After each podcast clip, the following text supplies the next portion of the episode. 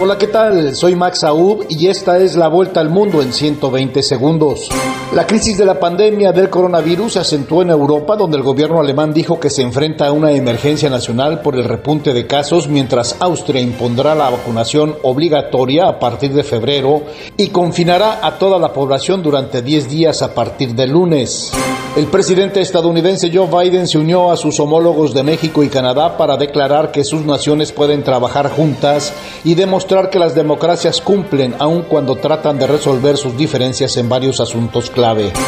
Durante la cumbre de mandatarios norteamericanos, México pidió a Estados Unidos y Canadá que dejen de rechazar a los migrantes porque los necesitan para crecer económicamente y propuso diseñar una estrategia económica común para reducir las importaciones de Asia. Fiscales estadounidenses pidieron en Nueva York a un juez que imponga una sentencia de cuatro años de cárcel para Emma Coronel, esposa del narcotraficante mexicano Joaquín El Chapo Guzmán, arrestada en febrero pasado y quien será sentenciada a finales de este mes.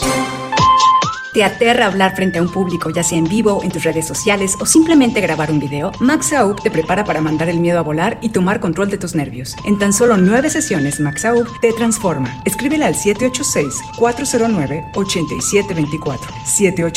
786-409-8724. El presidente de Estados Unidos, Joe Biden, confirmó que su gobierno está evaluando un posible boicot diplomático a los Juegos Olímpicos de Invierno en Pekín, lo que supondría que ningún deportista estadounidense acudiría al evento.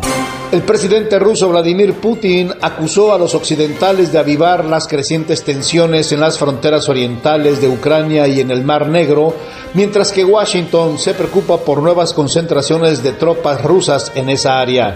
Esta fue la vuelta al mundo en 120 segundos.